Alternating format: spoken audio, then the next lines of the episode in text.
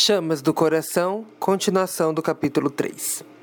Josiane termina de lavar a louça do almoço, ela não preparou a comida, ficara trancada no quarto, sentindo a dor da agressão que recebera de Daniel. Agora que ele já fora, ela termina de lavar e vai ao banheiro. Com certa dificuldade toma banho. Cada gota de água que cai no rosto, costas, braços é como se fosse pedradas. Em alguns momentos ela grita. Terminado o banho, se veste, vestidinho leve, sandália e sai do apartamento. Caminha pelas ruas da comunidade até parar frente a um portão de garagem. Aciona a campainha e logo um garoto vem até o portão. É você? Entra. Oi, menino. Oi. Joe entra num quintal bem cuidado, cheio de plantas, uvas, algumas árvores e para frente a imagem de Nossa Senhora Aparecida. Ali presta reverência e respeito à santa de sua devoção. Oi, filha. Lau, por favor, me ajude. Laodiceia olha para Jo, que tira o óculos de sol e ali as marcas da agressão sofrida. Meu Deus, você te fez isso. Fez. Vamos para a polícia agora. Não, eu não posso. Você sabe muito bem disso. Me deixe ver. Jô tira a máscara ali e Laodiceia vê as marcas de uma agressão covarde, sempre trazendo uma reza e um pedido à santa. Ela faz uns benzimentos ali. Filha, ele não pode fazer isso. Ele é louco. Por favor, Lau, faz um de seus banhos para mim. Claro, entre. Ali num quarto simples, ao fundo um altar de santos da Igreja Católica, Josiane veste uma túnica branca, recebe canecos de banho de ervas medicinais no corpo, seguido de rezas e cânticos. Logo ela sente o frescor no corpo e o sono lhe apodera.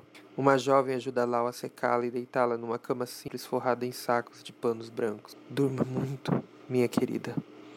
Lau sai dali e faz a moça escrever um bilhete. Entrega este ao garoto. Dê isso ao Daniel. Fale a ele que quero ver. Sim, senhora. O garoto corre pelas ruas estreitas até parar num bar onde entrega o bilhete a Daniel. Diz pra velha que depois eu vou vê-la. Tá.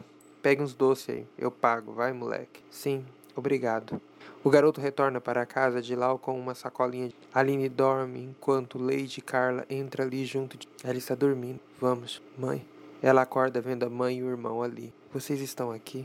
Que foi, mulher? Quis morrer e desistiu, é isso? Tá louco, é Carla? Os irmãos riem do acidente, enquanto Judite olha para a filha com carinho estampado. Filha, você está bem, minha querida? Está? Estou, mãe. Tá mesmo? Sim, pode acreditar, eu estou.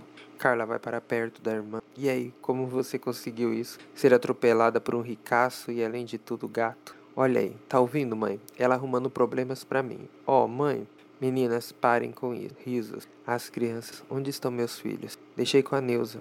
Eles já sabem o que disseram. O Nilo sim, as meninas não. Não sabem de nada nem desconfiam. E ele, você sabe muito bem. Aquele garoto é um adulto disfarçado, só pode ser isso. Já notou como ele nos olha sempre ciente de tudo? Numa calma impressionante. Jura? Vai, irmã. Ele não é um anão? Extraterrestre? Vai, diz aí. Ele sempre foi assim, como mais juízo e calma do que eu mesma. Dono de uma inteligência invejável. Bem, melhor que a mãe. Risos. Ah, tá. E aí? Aí o que? Quem são eles? Quem é ele, o gato? Ele veio me ver, mas você bem me conhece. Eu não fico entrevistando, especulando as pessoas. Ele me deu um cartão e o advogado deles também. Deve estar aí numa gaveta dessas. Por falar em gavetas, menina, que sorte, que apartamento, que lugar é esse? Que nem nos sonhos, hein? Achei tudo lindo aqui. Risos.